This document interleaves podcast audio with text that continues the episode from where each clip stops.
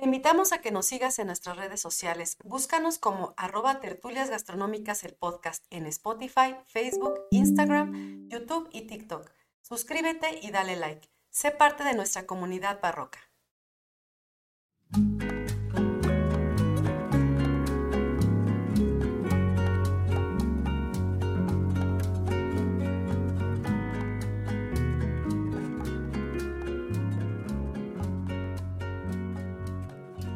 Hola a todos, bienvenidos a Tertulias Gastronómicas, un podcast donde platicamos de gastronomía, su entorno, significado, rituales, evolución y uno que otro chisme. Yo soy Viridiana Pantoja. Y yo soy Ingrid Millán. Y, juntas nos echaremos una tertulia gastronómica. ¿Cómo estás, amiga? Bien. ¿Sí? ¿Muriéndote de frío? Sí, ahora sí. Pero bueno, está rico, ¿no? Creo que se soporta. Bueno, no sé, ya no sé. Bueno, porque estamos aquí adentro, pero ayer Ayer estaba, ayer y antier estaba horrible. Sí, de sal con tu cobija. No, sí, yo en la oficina me estaba congelando, parecía paleta de hielo. Sí, estar tomando café todo el día. No, amiga, yo, es más, los dedos, no podía ni teclear este, en la computadora porque. Yo estaba con guates. De por sí las manos ya reumáticas y todo, usted sabe, y aparte con el frío, pues no se podía. No me parecía esquimal, desde que salí de aquí me valió. No, yo fíjate, pensé mucho en ti porque dije, si yo tengo frío, pues mi amiga debe de estar muerta. ¿Cómo estás? Está haciendo mucho frío. Si a mí me da frío, no quiero imaginar cómo estás. Sí, sí porque mi amiga es súper friolenta. Yo no tanto y tenía mucho frío, entonces, en fin. Es. Pero bueno. Bienvenidos todos, nuestros queridos barrocos, a un episodio más de Tertulias Gastronómicas, el podcast.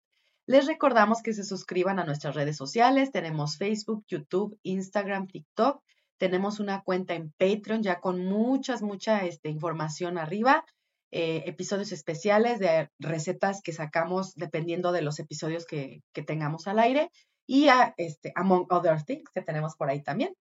Entonces, para que pues nos apoyen, se suscriban y también en todas las redes, pues hay que darle like, suscribirse, es gratis, no les cuesta absolutamente nada y a nosotros nos ayuda muchísimo. Aunque nos comenten, compartan, por favor. si hay gente que se interesa sobre este tema y les gusta, compartan. Así es. Y recuerden que nos pueden encontrar en Spotify, en Apple Podcast y en cualquier plataforma donde se pueden escuchar podcasts. Ahí estamos, claro que sí, como ¿De qué vamos a hablar hoy, Chinchita? Bueno, pues hoy vamos a hablar de un banquete fifi del centenario. Se escucha pudiente, como que va a haber mucho dinero involucrado. ¿Se acuerdan que platicábamos ya en un episodio, hablábamos de la comida fifi del porfiriato? Ajá. Y platicábamos que, pues en otros momentos íbamos a retomar algunas cosas que no podían decirse por, porque es poquito, ¿no? Lo que podemos abarcar en una hora. Pero el día de hoy, pues vamos a hablar justamente de estos, eh, de uno en especial, pero de los banquetes que conmemoraban el centenario de la independencia de México. En aquel entonces estaba don Porfirio, Porfirio Díaz al mando. De hecho, ya estaban las últimas, ¿no? Eran, sí, sí, sí. como parte introductoria, lo que les platico es que en esos momentos México estaba tratando de lucirse, o en este caso el gobierno estaba tratando de lucir a México al extranjero como este país en donde había justamente progreso, ¿no? Eh, que ofrecía muchas oportunidades para la inversión extranjera, incluso para quien quisiera residir aquí. Pero era un año muy importante porque era un año de elecciones. Uy. Aparte de que se juntaba el centenario de la independencia, que era muy importante para justamente tomarlo como pretexto y organizar su festejo a lo grande, era importante porque quería con eso vestir este, y mostrar al mundo de todo lo que, lo que existía ya en México, ¿no?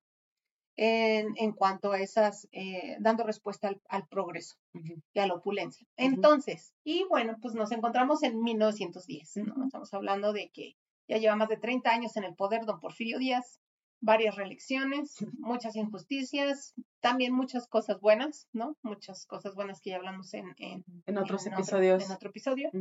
Y este, en 1910, la ciudad y muchas otras ciudades de México se encuentran ya embelleciéndose, ¿no? Muy bellas ya. Este, existen ya muchos edificios y monumentos que dan justamente a notar a cualquiera que visitara estas ciudades ese progreso y esa opulencia que quería demostrar México al mundo.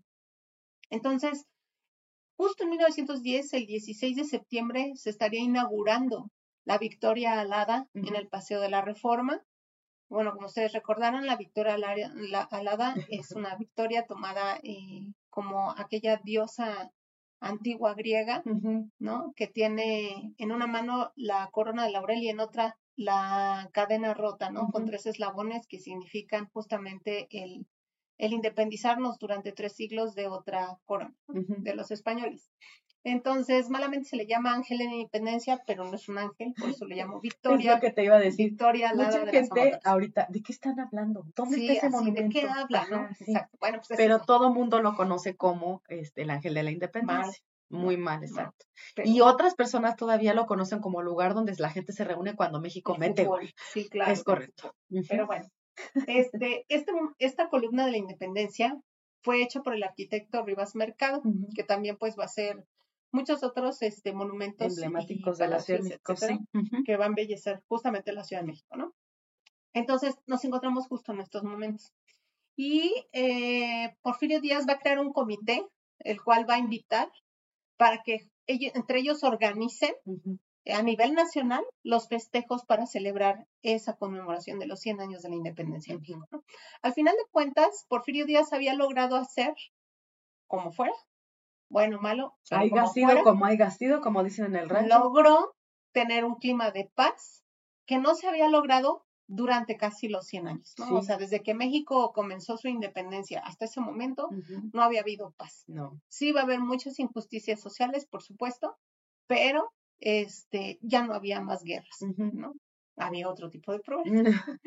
Bien, Bueno, entonces este, este- comité que se va a organizar eh, van a ser personajes sobre todo de la aristocracia o importantes que tenían puestos justamente en, en En el gobierno, gobierno. y que también se unían eh, población, porque estaban las invitaciones abiertas a la población en general.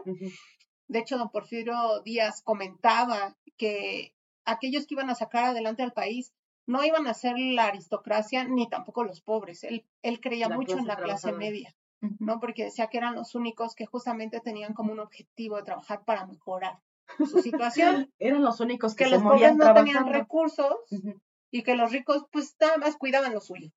Entonces, eh, justamente él, él refiere que está abierta la convocatoria a quien quiera participar y se hacen comités que a su vez se subdividen y empiezan a organizar, ¿no? Desde ideas, o sea, la gente podía eh, participar dando ideas de, de tal de manera que, ajá, qué dar de comer o, o qué espectáculos dar o, o qué hacer, de tal manera que México pudiera mostrarse durante esas celebraciones como un primer mundo prácticamente, ¿no? Y bueno, recordemos que para entonces ya hay varios palacios muy bonitos eh, construidos en varias partes. Entre ellos, por ejemplo, en la Ciudad de México, pues hablábamos este, del Palacio de Correos. ¿no? Hablábamos también de, este, del Palacio de Bellas Artes, ¿no? Hablábamos de la estación de metro que nos regalaron en, de Francia. eh, la, la puerta está muy bonita de entrada del Metro Bellas Artes. Y en fin, una infinidad de, de edificios de los que hablamos también en el otro episodio.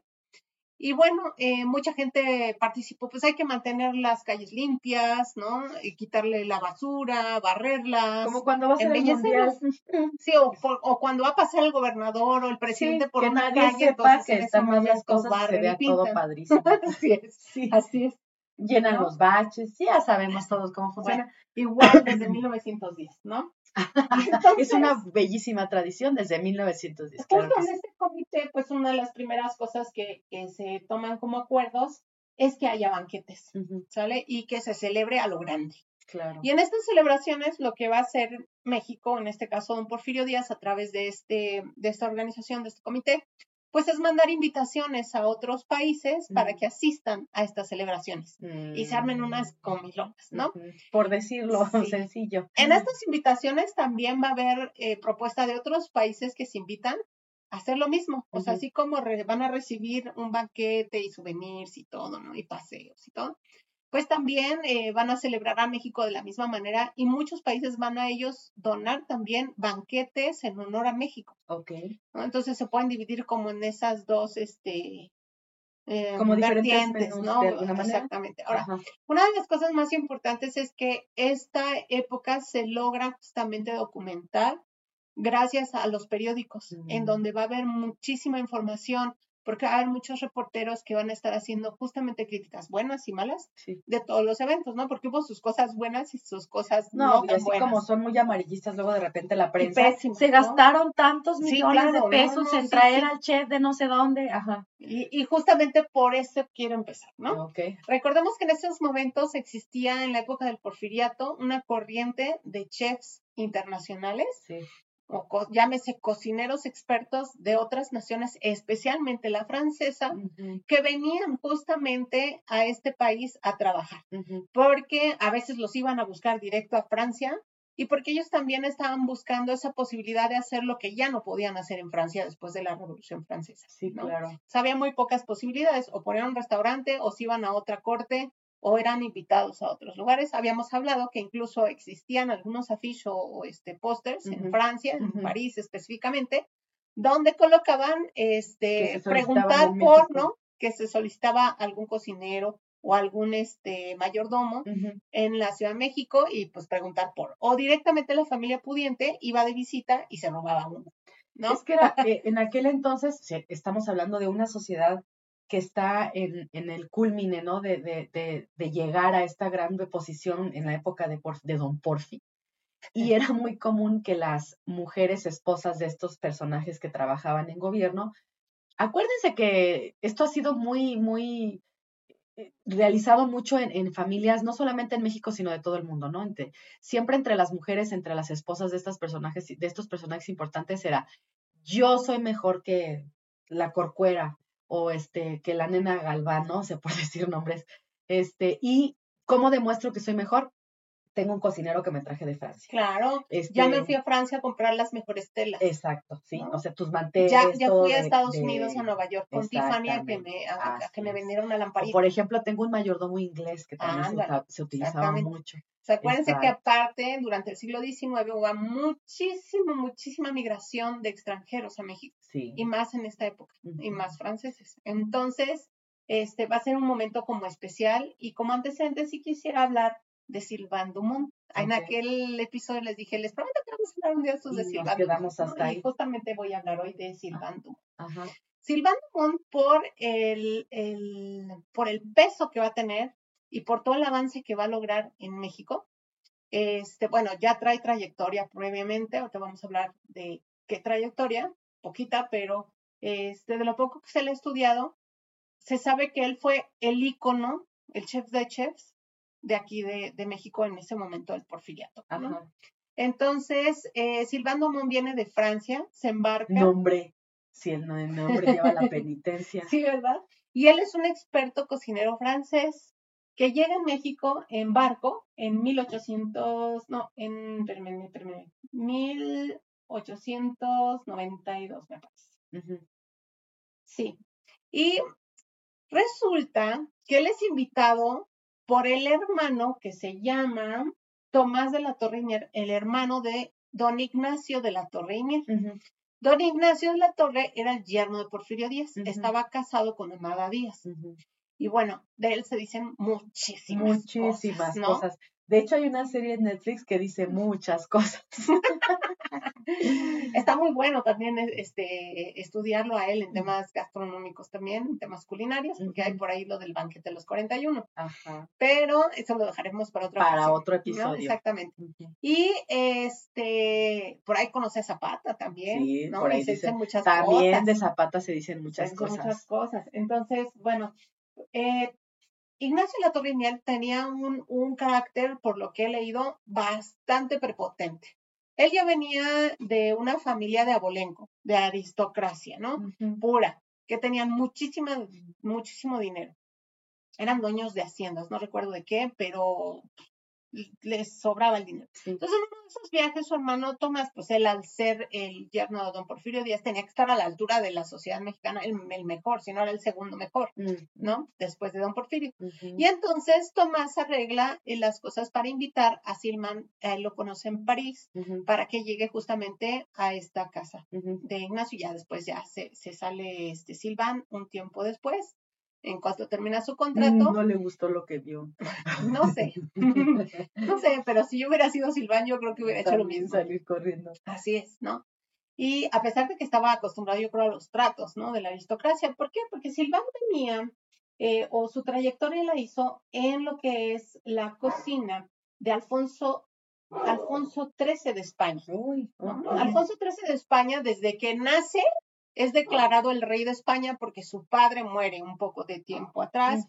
Y en cuanto da a luz su madre, eh, en estás. ese momento Póngale es la el rey. corona aunque se le caiga ¿no? y a Entonces, desde la mamila ya era este, Ya ya era mamaba. rey. Sí, ya mamaba este. Y bueno, me encanta porque les voy a dar el nombre completo del rey para que sepan. Me ronco que se llama Alfonso, se llamó Alfonso León Fernando María Santiago Isidro Pascual Antón de Borbón y de Habsburgo Lorena. Sí, ¿por qué les pondrían tantos Ay, no nombres? sé, oye, porque ni siquiera para decirles con uno y los demás qué. Pero pues ni siquiera le decían por su nombre, le decían su majestad. Alfonso XIII. No, y aparte, su majestad, Y para que acabara siendo un trago, ¿no? Ah, exactamente, Tantos nombres exactamente. para que te lo acabaras chupando en el bar. Pero eso es otra historia. Así es.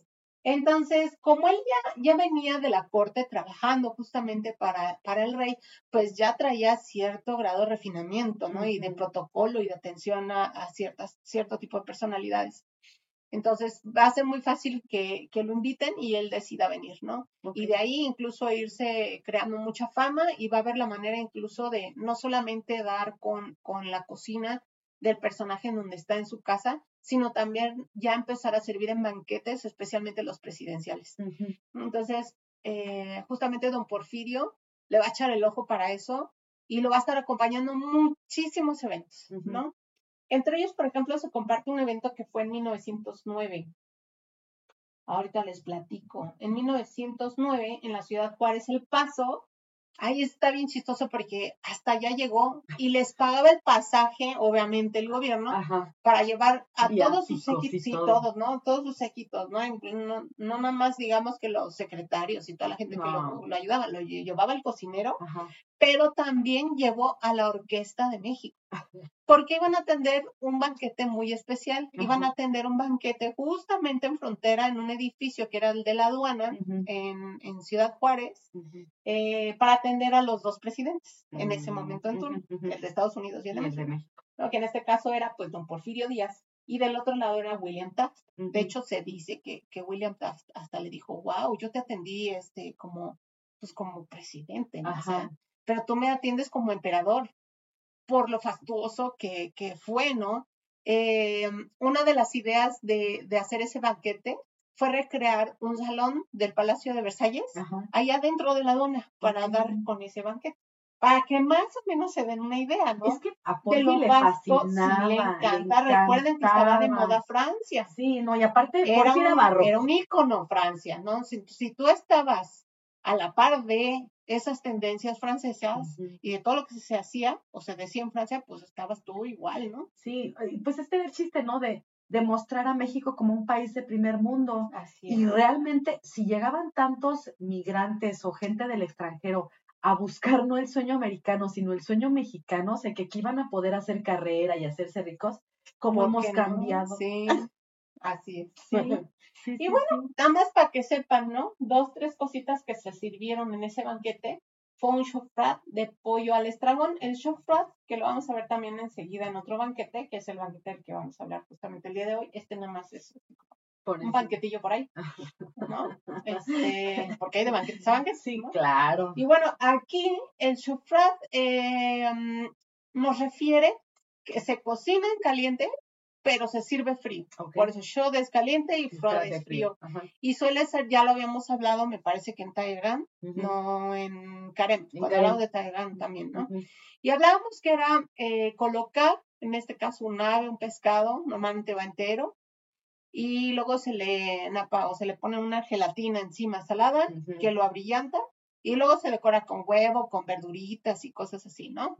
Que a lo mejor, pues, para nosotros es algo extraño Sí, y no se no, no antoja, escucha pero para ellos es, es suculento. ¿no? Y que estaba súper de moda en ese momento, porque también hay de chofrats a chofrats, ¿no? Había algunos que hasta tenían trufa o foie gras o cosas así bien, caras. este, sí, muy, muy caras, ¿no? Este, otro fue, por ejemplo, que se sirvieron cuartos de venado, de venado, o sea, se tuvo que cazar al venado, se tuvo que cocinar y se sirvieron los cuartos de venado con dos salsas diferentes y se acompañó el servicio con champán Veuve Clicquot Brut, Mm. quien por cierto, este, fue aconsejado por sus sommeliers también de confianza. Porque también se los llevó, por claro. supuesto, ¿no? Porque ahí tenían que maridar. Entonces, Sí. es bien interesante, muy interesante, ¿verdad?, de estudiar toda esta Oye, fase, pues porque, vivía como rey claro, porque sí, no. pero dice que toda esta aristocracia, la que era mexicana, no los franceses, No, no los no, que venían de. España, etcétera. ¿no? Los aristócratas mexicanos, eso hacían afuera y se lo comían y todo, ¿no? Y se acuerdan que hasta les dije que los menos venían hasta en francés Sí, y aunque no entendieras, te lo comías. Y decías, "Mm, qué rico. sí. Pues para aparentar, Sí. claro. Pero se decía que a, a- a los adentros de sus casas comían lo que la servidumbre hacía, porque no les gustaba lo otro, ¿no? Entonces, qué chistoso, ¿no? Adentro como taco, me, me enrolló la tortilla, pero afuera como pan. Es que había que aparentar y había que mimetizarse, porque aparte ni siquiera eran, este, no eran aristócratas. ¿Quiénes? O sea, en México, o sea, realmente no tenían, muchos no tenían título. No, títulos de nobleza no, No. pero aristócratas por poder y por la Ah. cantidad de dinero que tenían, Pues por vamos a decir que, eran ricos, pero Por realmente, supuesto o sea, sí. en, en el, en el control total de la palabra no es aristocracia, porque ninguno No era corte, conde, ajá, este, ajá, eh, varón, lord. marqués, nadie. Era don y doña. Don y doña, Ajá. exactamente, ¿no? Eso sí, muchos con sus apellidos de abolengo Ajá, franceses. sí, claro. Pero bueno, entonces, nos comparte, por ejemplo, por ahí eh, Yasmín Martínez en Gourmet de México, que este. ah, ah, eso ya se los compartí, perdón. El nombre de con quien vino en la corte, ¿no? De la corte en la que trabajó justamente Silván Dumont. Y bueno, se hace tan famoso y escala tan rápido que llega un momento en que, aparte de atender, eh, como yo te les decía, al- a la casa en donde estuviera, Ajá. se hizo de banquetes.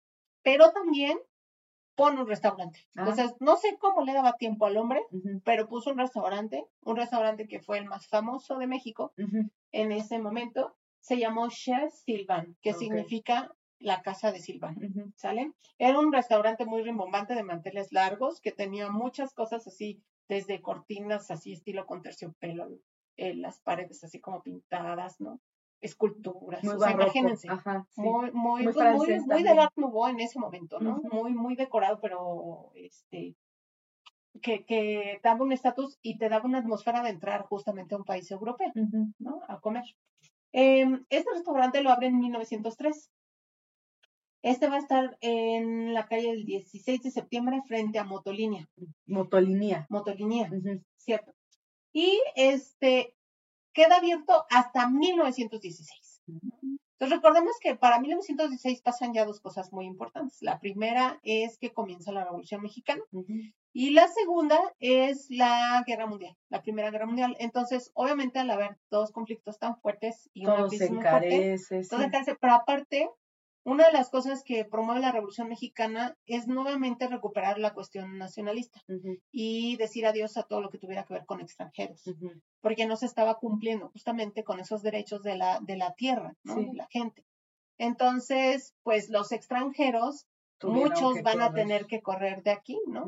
Y dejar muchas cosas porque va a ser peligroso que estén aquí. Entonces él se va, se dice que este tiempo después regresa, para esto vende el restaurante Claro. y el restaurante sigue operando. Este va a estar hasta 1934 con sus nuevos dueños, después ya se va a cerrar. Pero va igual con temática francesa o se la cambian. pero ya después, este, pues ya no, Ya nadie va. Pues sí, pues, francés. Dura, ¿eh? porque si es hasta 1934, estamos diciendo que él se Pues fue aguantó en un rato. 1916, Sí, ¿no? Entonces, por lo menos otros diez y tantos años sí estuvo. se lo aventó. Ajá. Eh, y después se dice que él regresa, ya cuando hay más calma, unos Regresen en después, restaurante. pero ya no funciona, ¿no? Pone un nuevo negocio muy similar, pero ya no funciona. No, pues es ya el ya- tiempo ya cambió, y las modas son otras, y Ujú. como les digo, ahora estamos mirando hacia adentro, hacia Sí. la cuestión nacionalista. Ya hablaremos de eso en otro episodio. Y ya hablamos, de hecho, también con, Sí, un poco. con este Pancho Villa, Con Pancho, sí. con la mesa con Pancho Villa. ¿no? Sí. Entonces, eh, Iván tenía, entre otras cosas, cristal de bohemia, copas de bacará, Uy. porcelana de Sèvres, y a- asistían personajes, por ejemplo, con el, se- como el secretario de Hacienda, que era en ese momento Ujú. también se aparecía Justo Sierra por ahí, Clemente Jacques, entre otros. Clemente Jack sí, sí es la empresa que usted está pensando, sí lo es. Y entre otras cosas, podían degustar, por ejemplo, el pavo trufado, el caviar, el caviar, el caviar, ¿y ese cuál es, amiga? Son huevas de, esturión, perdón, tratada, ¿no? Envejecido. Y este, el pavo trufado es un ave que normalmente se le, se le untaba de mantequilla y se le colocaba entre la piel trufa. Trufa, Sí, carísima, ¿no? que no la encuentras en Y se parte. ponía este, muchas veces a rostizar con otros elementos, se servía con paté de hígado de, de oca o de ganso o de pato, se le ponía trufas nuevamente y se le ponían cabecitas de setas o champiñones. Entonces era un plato así como súper, súper fifi Sí, ¿no? muy- y eran muy famosos. También el filete en salsa financiera y el salmis de agachones. Ahí les va, que es cada una. El filete en salsa financiera es este, Es con, con billetes. Ándale. Sí, y, dólares. Y bonos. No cualquiera. Entonces, el filete de la financiera era un filete de res que llevaba una guarnición muy opulenta. Según el Larousse Gastronomie, estaba acompañado de piezas de res suaves, que lo acompañaban crestas de gallo, queneles de ave, Esas eran bien socorridas las setas. crestas de gallo, guácala. aceitún, saben buenas, amiga. A mí no me gusta. Este, y salpicón de trufas, Ay. salpicón de trufas, o sea. Dios, ¿no? Ni imaginarlo puedo, No, porque si, si acaso he comido una laminita. Bastoncitos Una o, laminita, ajá. sí. el aceite perfumado, ah, no, a la trufa, pero salpicón de trufas, Dios mío. Ok, pues imagínense, el, el salpicón de trufas que aparte tenía vino de Madeira. No, no, o más. sea, sí, sí, sí. Todo se ello era consumía. ligado con una salsa de ese vino de Madeira y esencia de trufa. Mm, El Madeira es un vino fortificado con aguardiente que proviene de Portugal. Ya platicamos también de él. Sí, exacto. Entonces, para que vean, ¿no? Y luego, este, eh, la agachona es un ave acuática de las lagunas de México. Y el salmis se refiere a un guisado elaborado a base de aves de casa. Entonces era esa ave de casa, de la Ujú. agachona. Em, este se usaban las tripas del animal y también eh, para poderse guisar y perfumar. O de otra manera, se ocupaba el ave de casa y se, se cocinaba en salsa o ragú, Ujú. ¿sale? O sea, en un estofado. Sí, claro. Entonces, esas eran las cosas que uno podía encontrar si ibas justamente a, a She Silva en esos momentos de principios de siglo. ¿sale? Entonces, con esto, quiero embarrar un poquito de lo que era este Sylvain Dumont, Sí, ¿no? nada más para que se den un quemón. Era, era un París en México, prácticamente. O sea, si, si entendieron, prácticamente hay muy pocos ingredientes locales, casi todo se trae de, de Europa carísimo, incluyendo, por supuesto, los vinos, la champagne, ni se diga. Este, acuérdense que en el episodio también del, de Fifi del Porfiriato hablábamos de los lunch champagne Sí. y de los ambigus.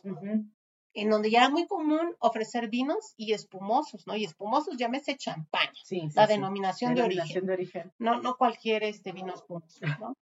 Entonces, bien, ahora vamos a hablar de los banquetes del centenario. Ujú, Los banquetes del centenario, eh, como yo les platicaba, al ser una invitación abierta a muchos países, entre ellos, por ejemplo, se invitó a Estados Unidos, Francia, Italia, España, Perú, Colombia, El Salvador, Guatemala, China, Japón, Bolivia, Argentina, Brasil, Austria, Hungría, Ecuador, Uruguay, Noruega, Holanda y Alemania, solo por mencionar algunos. Ok, yo dije, ya se va a aventar esta todo el mapa. Bla, bla, los 150, ¿no? Países, Ajá, sí, 50 y tantos. sí, sí, sí.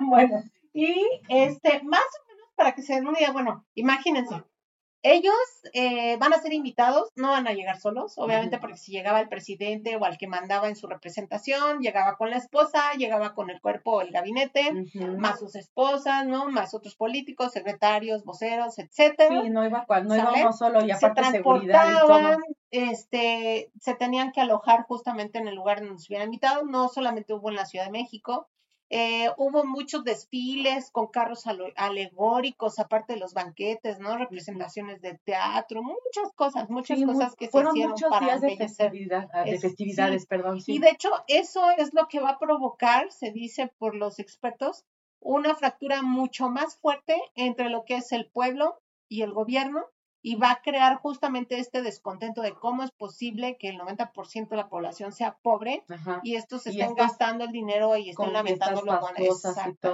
Exactamente, ¿no? Sí. Pues pasó lo mismo que con María Antonieta. Algo Se así. repitió la así. historia, sí. Sí, exactamente. Y entonces, este, pues eso va a dar pie a ser como una de las gotitas que va a derramar el vaso para tomar la decisión justamente de ya de sacar a don sí. Porfirio Díaz de lo que es la- el gobierno, ¿no? De hacerlo justamente ya abandonar la, La presidencia. la silla, Que ya ni era presidencia, ya era este, una autocracia. ya era una autocracia completamente. Sí. ¿no? Este, bueno, nada más para que sepa. De manera general, se calcula que en la elaboración de todos los banquetes del centenario participaron 16 cocineros principales, entre ellos estaba Silván Dumont, por supuesto, Ajá, ajá. encabezando varios, Ajá. 26 segundos cocineros y 60 ayudantes. Además, se estima haber usado más de mil platones, más de 12 mil platos, mil salseras, 11 mil copas, tanto para digestivos como para vino blanco, tinto y champán, o sea, hasta eso diferenciadas. Y había que se comprarlas porque en ese entonces no se rentaban. Y luego, es, pero venía muchas veces con la banquetera, o sea, la banquetera te la estaba cobrando. Por eso, este, Silván era buenísimo para todo eso. No, sí, claro, pero de todas maneras, o sea, 20.400 cubiertos. ok. Y para cumplir, para cumplir cabalmente con el servicio, alrededor de 35 mil meseros. Válgame cielo. Sí cuenta por ahí que hubo tropiezos, ¿no? Que va a llegar Sí, un momento en que ya ni, ni, ni el, ¿cómo se? Imagínate, aventarte un- un- unos banquetes así dia- diario, pues se les acabó la gente, terminó por dejar, muchas veces este, estuvieron mal atendidos.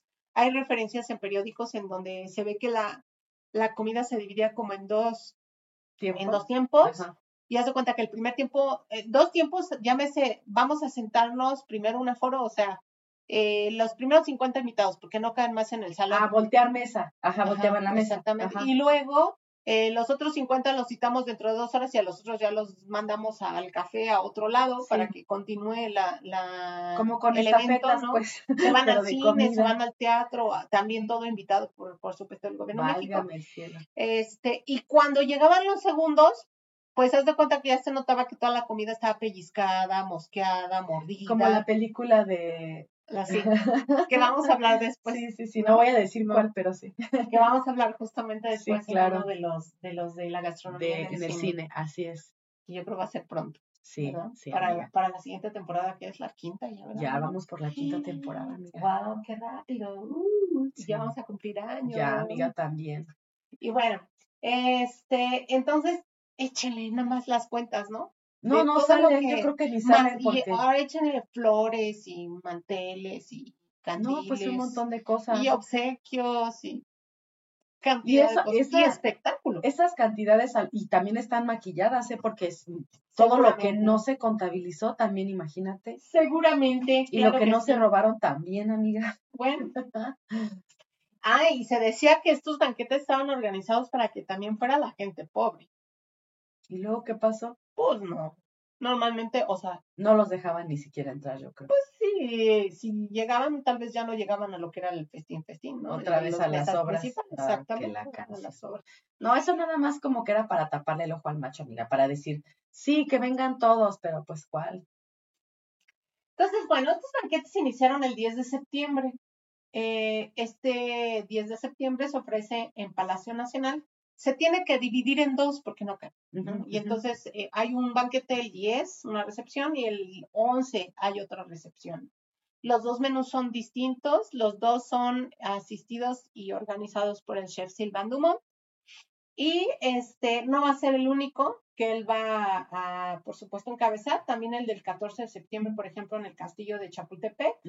Y ese, por ejemplo, lo organizó la anfitriona fue doña Carmen Romero Rubio de Díaz, ¿no? La esposa del presidente. Claro, y pues y en el, en el castillo de Chapultepec. Así es. Y entonces imagínense, no, no solamente, no solamente hubo banquetes, hubo am- el ambigús, hubo Sí. lunch champagne, ¿no? De los que nos referíamos justamente en aquel falta la episodio. música, también tuvo que Sí, claro, había cuarteto de, de cuerdas Ajá, o este, así es, por ahí. así es. Entonces siempre había también un tema de espectáculo o de entretenimiento en estos banquetes, por supuesto que sí, y no, no era que pusiéramos el iPod, ¿verdad? Con No. la música así en No. segundo plano. No, pero aparte el iPod, ese ya es viejo, amiga. Luego, luego Sí, se nota el El tema de la Spotify. tecnología. El No, ahora es Spotify eh, Alex. con la bocina. Ahora es Alex, Ahora amiga, es sí, Alex. claro. Así es. Entonces, bueno, mientras los diplomáticos y la clase alta eh, mexicana gozaban justamente de estas delicias, eh, sobre todo francesas, ¿no? O lo inspirado, lo que era tendencia en ese momento a nivel mundial, pues la gente común y corriente seguía festejando a su modo, con atoles, con tamales, con taquitos, ¿no? Con este cosas muy sencillas, frijoles, arroz, Sí, y se acabó tortillas. ¿no? Era básicamente lo que había en las mesas de los mexicanos pobres. Y este, hay un libro que les voy a recomendar muchísimo, de donde saqué varias información de aquí, que justo lo estaba ojeando hace unos momentos, Sí, amiga, ya estaba viendo dónde Sí, lo le dije, ¿dónde lo compraste? Ya me dijo dónde y no está, está agotado. Y Pero el día que lo vean, si hay otra edición o si lo encuentran en librerías de lo viejo, se los súper recomiendo. El libro se llama Los banquetes del centenario. Está escrito por Rosario Hernández Márquez y Marta Angélica López Rangel. ¿No, no lo tienes por ahí, amiga? No, mejor hablo de él en, en Ah, un, va, este, va, va, va. en un spot de Para que te me sale. Sí, y, y después que lo vean, ahí les encargamos, no, si ustedes lo ven eh, este, en venta en Que algún lado, dicen a la Miss Viri. échenme un grito y díganme, ¿Dónde? porque sí me interesa comprarlo. ¿Dónde? Así es. Sí. Y bueno, ahora sí, vamos a hablar de un solo banquete, Ok. porque hay muchos banquetes, ¿no? Que se van a estar replicando, hay más de 10 banquetes que van a estar durante esta temporada, Ujú. este, y otras celebraciones. Pero me voy a enfocar en uno, en Ujú. el que se ofreció el día 11. Este se ofrece en Palacio Nacional, les digo que es la segunda parte o la segunda corrida, Ajá. se ofrece a las 8.20 de la noche en el Salón Rojo, Mm, ¿sale? Y ahí les va. a ver, dale. Tiene en total mm, 12 tiempos que no incluyen las bebidas. Ah. Porque hay 1, 2, 3, 4, 5, 6 diferentes tipos de rondas de bebidas que van a suceder durante ese Ahora sí es que corre el vino, sí. Así es. ¿no? Ok. Entonces la gula y el vino, ¿no? Ahí los bacanes. Y otras cosas más, ya sabes. Entonces, ahí va. El primer tiempo fue un consomé a la infant. Y vamos a ir desglosando qué significa, Ok. ¿sale? Para hacerlo, pues revisé varias, varios libros hermosísimos. Creo que uno ya lo referí en, Ya. en Paquete Animes a leer, ¿no? De hecho, el Gastronomique, Ujú. porque es una, una biblia para mí, ¿no? Sobre todo en lo que es cocina francesa. Entonces es uno de mis libros de cabecera. También eh, ocupé uno de Julia Child, ¿no? Este, Ese también tenemos que sacar un episodio de ella, de Julia Sí, Child. sí, sí, sí, vamos a hacerlo. Y también, este, por supuesto, de mi cocina Escoffier, Ujú. que es de Augusto Escoffier, que también es un clásico Una que hay que atender, ¿no? los Que es el tema de estandarización justamente en, en la cocina francesa. Ujú. Entonces ahí me estuve metiendo a investigar, más otros, otros datos que encontré en red y que por supuesto los vamos a compartir en las fuentes consultadas de este episodio. Así es. Bueno, entonces este consomé al infante. Para empezar, un consomé, un consomé normalmente se realiza con tiempo. Hay diferentes tipos de fondos con los cuales se parte o caldos. Llámese consomé, tiene que ser transparente, o sea, translúcido, brillante, nada que se vea opaco, ¿sale? Si se ve opaco, entonces ya nos hizo correctamente. Lleva sus tiempos, como lo digo, y hay consomés de aves o consomés de, de Verduras, de de verduras, exactamente, ¿no? Entonces, este consomé se, li- se ligaba con tapioca. O sea, ya teniendo el consomé translúcido, se ligaba con tapioca. Fíjate, ya de entrada ahí dices, ¿qué? Ajá. Así como una cosa extraña. Ahorita la conocemos, mm, ya muchos, pero en esa época era súper rara. Sí, muy rara para ocuparse así, sobre Sí, todo, ¿no? La yuca sí se utilizaba hacia lo que es el Golfo y Centro y Sudamérica, pero de otras maneras, ¿sí? Y este, mm, guarnición, de guarnición es algo bellísimo. Y era un plato que se tenía que servir, digamos que con dos eh, tazones, ¿no? O dos platitos. Ajá. En uno el tazón de consomé y en otro iban montados los profiteroles. Se hacían profiteroles con pasta choux que no son nada fáciles de hacer, llevan su complejidad, su Y aparte tienen su personalidad. Ah, Si quieren, inflan y si y no. no- si, si le entró un aire por ahí a la cocina, un aire polaco a la Sí, cocina, ya no valió, ¿no? O al horno, si ya no quieren, son bien divas. Entonces, eh, estos profiteroles se rellenaban, hagan de cuenta que ponían a, a hervir un velouté de pollo, que es una salsa, digamos, concentrada y ya ligada. Esta se ponía a reducir para poderla mezclar en frío con foie gras, para que se hiciera un poquito más, este, o sea, no tuviera como el pedazo, ¿no? Ajá, El foie gras se cortaba en pedacitos ajá. y luego se mezclaba con el velouté para poderlo hacer como pasta y con eso rellenar los profiteroles. O sea, imagínate. Salado, entonces. Entonces estamos hablando de profiteroles, Sí. de foie gras, Sí. ¿sale? Y con estos profiteroles, pues ya se servían de un lado los profiteroles y del otro el consomé, y entonces lo que hacía el- el- la persona era ir metiendo los profiteroles o meterlos todos al consomé y irte lo comiendo así. ¡Qué fifí consomé! Pues sí, porque, pero aparte se escucha medio raro porque el profiterol pues, es, es harina a fin de cuentas. Sí, no puede, no del puede, caldo. pues sí, el chiste era que no se humedeciera tanto, ¿no? Sino que O sea, le ibas echando uno por de- uno. exactamente al momento de probarlo pudieras probar el consomé, pero también la consistencia, ¿no? Y en este caso, eh, no es que sea tan crunchy, pero que sí sintieras la firmeza de ese profiterol, Ok. ¿no? Mm, Qué se me antoja chistoso. el profiterol. Sí, pero a mí me gustan dulces. O sea, No, de- a sí me postre. gustan salados también. Bueno, el segundo tiempo fueron nid a la chambord. ok. ¿Y eso qué quiere decir? Nidos, nid es nidos Ajá. y a la chambord. Ahí les va. Entonces, nidos debe ser em, la forma en cómo se presenta. Ah, ok. Yo ¿Sale? O sea, que nido de gaviota, claro que sí. Pareciera que estuviera rodeado, ¿no? Ese plato principal haciendo como un nido. Entonces, eh, a la chambord se refiere a una preparación muy fina y minuciosa de pescado. Puede ser de una pieza entera o partes del pescado.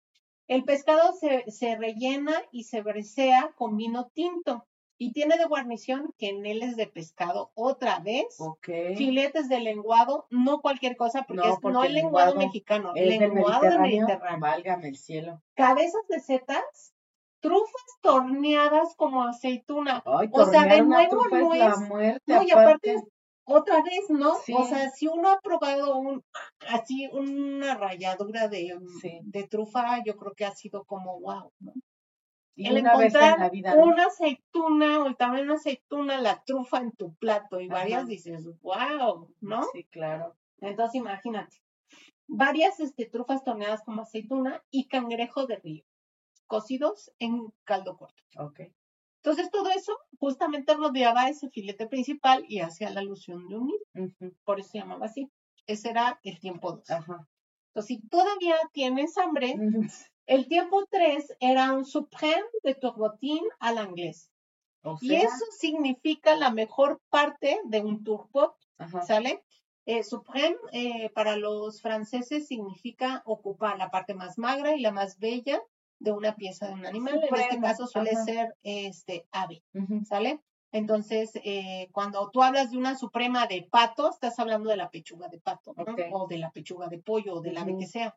¿sí? En este caso, el turbote es un pescado, es un turbot, ya hablamos de él, hablamos en el episodio de la bullabesa. Es un pescado muy fino, muy bonito, de forma romboide, es plano, se sacan unos filetes grandes porque es grandote el pescado. Si lo ves y está medio feo, ¿no? Suele tener como manchitas en la parte de arriba porque se camufla en el fondo del mar. Sí, sí, sí. Parece un dos tapete. hojas- dos Parece ojos. un tapete Parece con tapete, ojos. Ajá. Como el lenguado, ¿no? Nada más que más Sí. grande y en forma, como les digo, así como romboide, ¿no? Entonces, ese, em, ese que es muy delicado y sabroso y es muy caro, muy, muy caro, este, se cocina a fuego lento, se enharina, se le pone aceite o mantequilla, es como el lenguado, es tan fino y delicado que no requiere muchas salsas. No, Entonces cocina rápidamente y luego se sirve con más mantequilla Y se te o con una mantequilla médico de Ya se hotel. me antojo. Así es, delicioso, ¿no? Sí, sí, sí. Bien, ahora vamos por el cuarto tiempo. Por si todavía tienes hambre. No, amiga, ya siento que me vomito. Y más por los ingredientes, Sí, ¿no? Bueno, salvo pescado que se ve que es ligerito, pero todo lo demás. Pero aparte siento como que pobre estómago. O sea, yo creo que sí tenían que Sí, yo creo que sí sufrían tomarse algo en medio, no sé, ¿no? porque es muchísimo, muy pesado. Bueno, también por eso la- el acompañamiento del vino, ¿no? De los que ahorita vamos a hablar. Sí, pero no hay vino que te haga digestivo Tanto. to- tantas cosas, Así es. súper Bueno, condimentado y demás. cuarto tiempo. filete de res a la gouda, o sea, filet de bœuf a la gouda. Bla, bla, bla, bla, bla, Sale. bla. Cuando se ocupa el término de gouda, significa que es un- una pieza grande de casa, Ok. ¿sale? Y este, estas normalmente son rodeadas de queneles también, de varios tamaños y también de mollejas de cordero breciado glaseado o mollejas de ternera que van mechadas y breciadas Ok. y que van acompañados de mechado, crestas y Otra riñones vez. de gallo, Ajá. trufas y cabezas de seta, de nuevo, ¿no? O sea, era un delicatessen Sí, este, el tema de las crestas de gallo. Así es, sigue, sigue siendo. Fíjate. Este, se acompaña de una salsa, hoy la salsa, Ujú. la salsa de vino blanco o champán y con una mirepoix de jamón. Mirepoix En significa salsa. cubitos pequeños. Ok. Salsa, champán. Sí, sí, por eso te digo en salsa. en la salsa. Así. Ok. No, pues se Bueno. veía lana. Para el siguiente en el tiempo había jambon de Prague a la crème de pinard, que significa jamón de Praga a la crema de espinacas. El jamón de Praga, de Praga eh, este se va salando lentamente en un periodo de entre 15 y 21 días. Y también se traía de allá. Claro, O se sea, no deja se escurrir, claro, Ajá. se deja escurrir. Y después eh, muchas veces se ahuma, la mayor parte del tiempo. Se puede cocinar con hueso. Y ahora, aquí se vendía, digamos, solo salada, este, y después ya se cocinaba en el lugar donde la compraban, o bien se salaba, se ahumaba, se cocinaba y después este, se vendía. ¿no? Entonces, eh, su lonja es de un rosa pálido, un sabor suave, y por supuesto, si se ahumó, te, te da esas notas de ahumado. Ajá. Y es blandito el jamón. ujú. O sea, digamos que entre los jamones tal vez sea como más un, un prosciutto que un serrano, Que un serrano. ¿no? sí. Y con un rosa pálido. Luego teníamos y una crema de espinacas. Luego tenemos el chaud de Pluvier. Ok. Ya habíamos hablado del chaud ¿sale? Entonces se hace caliente, pero se sirve frío, Frío. se le pone una gelatina. Y lo interesante aquí es que se hacía de un ave que, bueno, se hizo de un ave que se llama Pluvier. Ajá. El Pluvier en francés significa en español el chorlito, Ah, ok. cabeza de chorlito, Ajá, que dicen, sí, ¿no? Porque sí, tiene sí. una cabeza grande. Sí. Este, Digo que se utiliza más ahora porque como que no te sube agua al tinaco, este, que porque sea cabezón. Pues es que es un ave que cuando tú la ves, relativamente tiene la cabeza más grande que el, que el o sea, no se ve tan proporcionada. No, es por muy eso. bonita. Pero para nosotros el cabeza de chorlito es de, Es perdón, el cabeza de chorlito, no, Como ya, dejó de usarse de cabeza grande, sino porque no te sube agua al tinaco. Así es, Ajá. ¿no? Siempre ha sido así, ¿no? Y este, bueno, entonces, este chorlito puede haber distintas especies, entre ellas, por ejemplo, está el chorlito dorado, que es uno de los preferidos en. Europa. Tiene una carne muy delicada em, y normalmente em, se, se puede como asar, breciar o bien este, colocar en, en. Luego, el 7 es pain clouté rôti à la broche. ¿Qué significa? En espetón o brocheta va rostizado y lo que se rostiza es este un pavo real claveteado, o sea, con clavitos de olor. Ajá. ¿Sale? Entonces se pone a cocinar, se le está dando vuelta y puede ser la pieza completa con el espetón o bien en pedacitos. Ya, Yo le voy este. más al espetón Ajá. en una brocheta más pequeña. Por la época y por el tema, casi estoy viendo que fue un espetón. Luego la salade niçoise, que esa es famosísima en el Mediterráneo, es una ensalada mediterránea del sur de Francia. Viene de Niza, de ahí su nombre, por eso se llama niçoise. Y bueno, esta lleva eh, lechuga troceada, lleva un mix de lechugas, eh, lleva el hinojo, bulbo de hinojo, se le pone también apio, se le pone atún, anchoas, aceitunas, que suelen ser negras, jitomate en gajos, cebolla y por ahí no sé si me esté faltando algún ingrediente y se alinea con aceite de oliva, sal y pimienta. Carísima nada más por el hinojo. Nada- sí, nada más. Nada más por el Nada por el más, hinojo. ¿no? Ajá, Y bueno. exactamente. Pero es deliciosa, ¿no? Es una ensalada súper deliciosa. Con una tienes prácticamente porque tiene todo el, el grupo de alimentos y te lo sirven con pan, entonces perfecto. Ya con eso estuvo. Luego, el tiempo 9. Asperge d'Argenteuil en branche, sauce holandés. Quiere decir espárragos de Argenteuil en ramo con salsa holandesa. Y esto significa, eh, cuando, cuando, el, cuando hay un término que dice d'Argenteuil ujú, o de Argenteuil, significa que lleva espárragos en Ok. automático. Ajá. Pero se tiene que especificar cómo va el espárrago, porque Aspar- el Argenteuil es una región de Val d'Oise que es famosa por el cultivo de espárragos desde el siglo eh, XVII. ujú, Entonces se ven múltiples preparaciones y se puede hacer blanqueado, este, se puede hacer a Con las brasas, sí. exactamente salteado, hecho puré, o sea, de muchas maneras, ¿no? Entonces, por eso sí es necesario como referirse de qué. Ya nos dice que es este espárrago, pero en este caso al decir en branche, significa que va la punta de espárrago, Ah, exactamente, Ajá, ¿no? La ramita del espárrago. Ajá.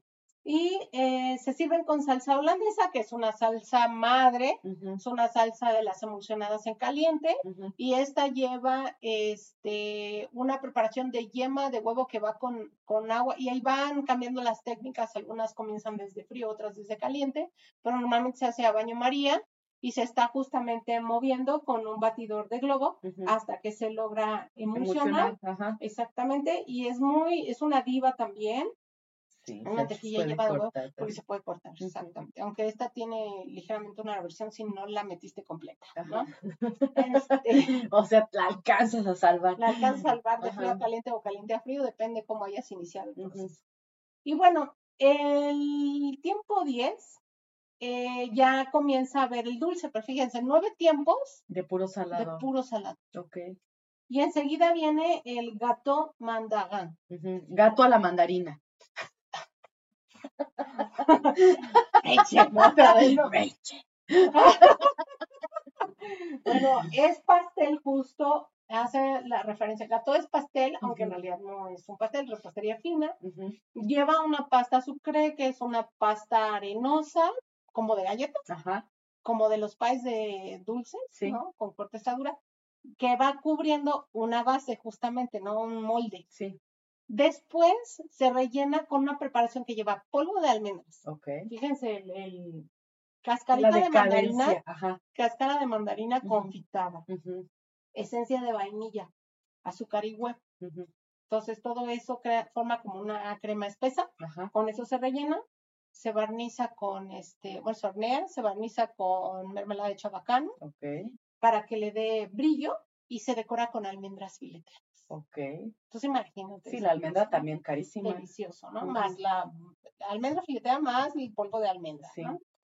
Luego tenemos en el 11 una bomba, que es bomba glacé a la Taigan. Y ya habíamos hablado de Taigan en el episodio de Karen. Si no lo ha visto, lo invitamos a que vea el episodio Corra. porque está padrísimo, Sí, está muy bueno. Muy interesante. Sí, súper interesante, ¿no?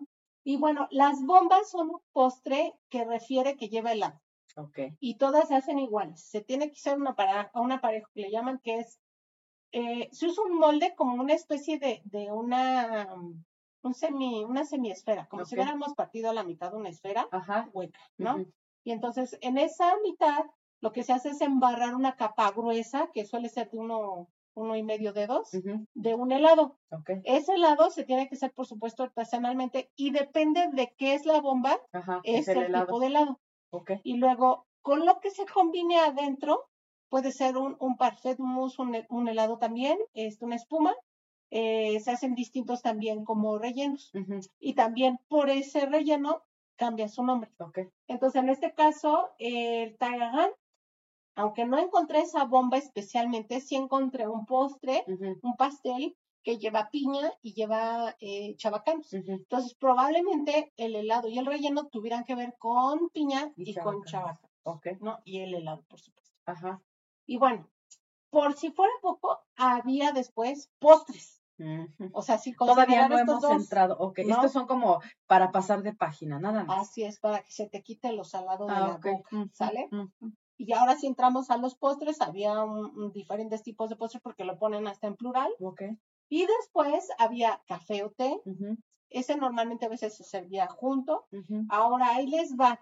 Para sobremesa normalmente se daba jerez u oporto ujú. o ambos, Sí, para poder hacer digestión. Ambos son vinos generosos a los cuales se le aña- añade aguardiente y los cuales se ponen en barrica para que vayan justamente Envejeciendo. envejeciendo. Uno es de España, el Jerez, y el otro es de Portugal, el Oporto. Y este, este normalmente va al final. Durante el servicio se podía utilizar, por ejemplo, aquí tenemos dos vinos. Uno es un vino tinto, el Chateau Lagos, por supuesto. 1893. Y bueno, si uno se mete a su página van a ver que es un vino tinto de la región de Burdeos con denominación de origen, apelación de origen controlada. Y no solo eso, Ajá. está clasificado con un Deuxième Cru, que es un nivel 2 en las estrellas de este, Francia para sus vinos. Y es una bodega que tiene un eslogan que les voy a compartir, nada más para que se imaginen. King of Wines, Rey de los vinos. Wine of Kings. Rey de los vinos, vino de los reyes. Ok. Para que se imaginen. No, sí, no, pues era, ¿Sale? era charandilla. Y bueno, el vino, este, su nombre completo es Chateau Gru- Gruot Ujú, Lagos. ujú. ¿Sale? También se acompañó todo este evento con champán G.H. Co. en 1895 y es un vino espumoso también denominación de origen, por supuesto, de la región de Champaña, Sí. en Reims, considerada para la realeza y la aristocracia y incluso se puntualizan en ambos pues las cosechas, ¿no? Porque quiere decir que son añadas importantes, Sí. ¿no? De, de, de crianza, o sea, que fueran perfectas. Ujú, Y por último, licores, ¿no? Ah, ahí te va. Y hay un vino para el postre. El vino es, ahí sí me disculpa porque no sé cómo se pronuncia, está en alemán, Ok. es Charles Hofberger Auslese. 1887. Es un vino para postre hecho en el Riesling, Ajá, bodega fundada por Egon Müller ajá, en 1797 ajá. y proviene de la región de Moselle, que es famosa por sus vinos blancos. Ok. A ver. Ah, ¿vas a, vas a poner cómo se dice, amiga? Sí, este, a ver, nada más deletréamelo. S-C-H-A-R-Z S-C-H-A, ajá, H-O-F B grande ajá, E E-R-G-E-R. ok. A ver, ¿Cómo suena? Déjame ver. Ponle cómo suena, amiga. No, pero es- este está, dijimos que está en En alemán. alemán. Ok. Vamos a ver cómo suena. Ah, es que no lo puedo escuchar por el, por el audio. oyes, amiga. Si No, amiga, es por el audio. Búscalo, ajá, búscalo en Translate. Ajá. para ver. Sí, no nos vamos a quedar con la duda, porque qué vergüenza que este que no podamos pronunciar. Luego, por eso, este, luego también las personas que hablan en náhuatl, este, de otros países, estamos que nos morimos de la risa porque no lo pronuncian bien, estamos igual nosotros. A Ahí ver, les va. Ah, pero déjame les subo aquí a volumen ver, vamos a ver cómo se escucha. A ver si podemos. Sí, a ver. Schatzhofberge. Ok. Otra ¿lo vez, ponlo otra vez. Schatzhofberge. Schatzhofberg. Ajá, ok. Y lo otro. Y la otra es Osles o algo así. A ver, vamos a ver esa cómo se es más, la voy a pronuncia. poner junta, ¿no? A ver, sí, vamos a ver qué dice. Schatzhofberge Auslese. Eso, así se llamaba el vino. Claro que sí. Así. Ya nos quitamos de broncas, no nos pidan que lo, Que lo que lo repitamos. pronunciemos porque es imposible. Así es. Y bueno, básicamente eso es lo que les quería compartir. Es una hermosura que a través del tiempo hayan quedado justamente documentados los menús del centenario, así como las orquestas que tocaron, los vinos que se sirvieron, la cantidad de meseros que hubo, y me quedé corta, ¿eh? Porque hay este, incluso notas en donde se habla de los gastos que se hicieron, la cantidad de dinero que se ocupó, Válgame el cielo, eso no lo quemaron. la cantidad barbaridad. de huevos, de harina, de patos, de toda cantidad de lo que tú quieras, de vinos, de lo que sea. eh, No, aparte, había que traerse muchas cosas de otro lado, Claro, porque pues, nosotros estamos viendo que no son de aquí las la tres mayoría, cuartas ¿no? partes de las cosas no eran de aquí. Exactamente, la trufa, Entonces, imagínate, los vinos. Desde con cuánto tiempo de anticipación tuvieron que haber hecho la organización y guardar todo eso, ¿en dónde lo guardaban? ¿En qué amiga, no había guion, o sea, tenía No, que tenía llegar que en barco. barco. Y en ese tipo de, pre- de, de materias primas hay que tener mucho cuidado con las temperaturas, ¿no? Porque y la ventilación, si no se esfuman, sus aromas se echan a perder. se Por eso te digo, tuvo que haber habido un proceso de coordinación Muy mucho bueno, tiempo atrás, de tuvo que ver, varios por meses. supuesto, con el chef. No, Claro, y no sí solamente él, muchos otros más Sí, debieron de haber sabido y todo, Por supuesto. pero que, o sea, para guardar, te digo, todo eso, ¿en dónde lo guardaban? ¿En Palacio? Desconozco. Este, y, y en las temperaturas que mencionas tú, los jamones, por ejemplo, digo, venían salados, no había problema, no, esos no necesitan refrigeración, No, pero pero aún así los cambios de temperatura les, les hacen daño. Y los animales, porque tampoco es que como que aquí tuviéramos este muchos animales de los que se menciona, había que traerse congelados o como Sí, había diablos. muchos chorlitos, amiga, todavía.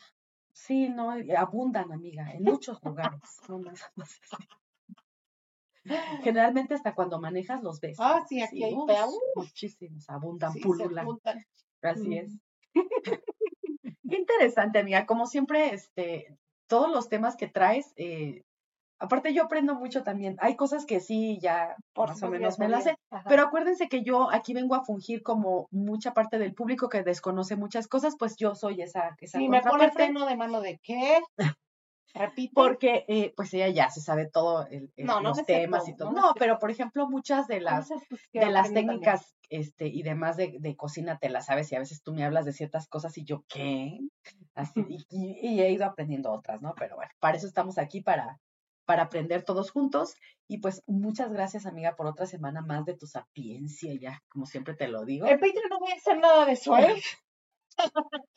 Porque ni trufa ni cosas No, así. olvídense. Pero sí vamos a buscar algo que sí se pueda Algo hacer. francés, pero que sea para nuestro presupuesto, Así claro que sí.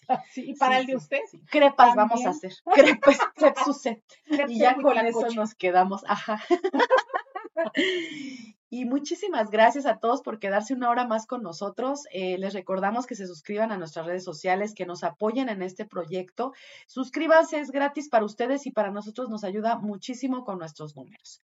Les recordamos que la semana que viene tenemos eh, live. live, tenemos nuestro en vivo. Todavía no les hemos sacado el flyer, sin embargo, en el transcurso de estos días lo vamos a subir. Y recuerden que lo vamos a hacer a las 8 de la noche, hora del centro de México. Esto a dije, ¿de petición de muchos de nuestros barrocos que nos gritaron así desde el otro Por lado del favor, charco que por favor cambiáramos el horario porque era muy tarde a las 10 de la noche. Entonces, repito, 8 de la noche el próximo viernes. Nos vemos aquí en nuestro live. Eh, en el transcurso de la semana subimos el, el- el flyer para que usted también se ponga a investigar sobre el tema del que vamos a hablar. Desde ahorita. ya ¿Sí? sí, para que ya tengan desde hoy tiempo de estar ahí googleando y revisando. O Mira, saquen sus no, libritos, porque los más, han de tener por ahí. Sí, ¿A poco ¿verdad? creen que no sé? Pero no, mire, no les voy a decir el nombre. Lo que sí les voy a decir es que tiene que ver con treparse al guayabo. ¡Ay, ya diles, Si no, amiga! Si no, si no sabe usted lo que es treparse al guayabo, vaya y pregunte a alguien o investiguelo qué significa treparse al Si guayabo. no les dices tú, les voy a decir yo. que que- Traducción. Traducción. Ok, traducción. Vamos a hablar de alimentos, Cocina. bueno, Sí, de cocina, alimentos y cocina. alimentos y cocina o gastronomía afrodisíaca. Así es. Entonces vaya usted investigando. Ese día tome nota, ese día eh, Comparta. le ha invite a su pareja. Que sea legal, ¿eh? Por favor. Sí, sí, sí, por favor, con esto que está saliendo. En fin, no vamos a entrar en esos temas porque nada tiene que ver con nosotros. Sin embargo, eh, Si bueno, no, no pues queremos esperamos- quedarnos como zombies ahí, como luego andan en unos pueblos ya. No, amiga, no. no, no. no. No, no, no. Cosas que realmente se puedan, este, Exactamente. y Así que es. tengan que ver con alimentación. Así es, es correcto. Muy bien, pues nos vemos la siguiente semana. Muchas gracias, Barrocos, nuevamente. Bye. Bye.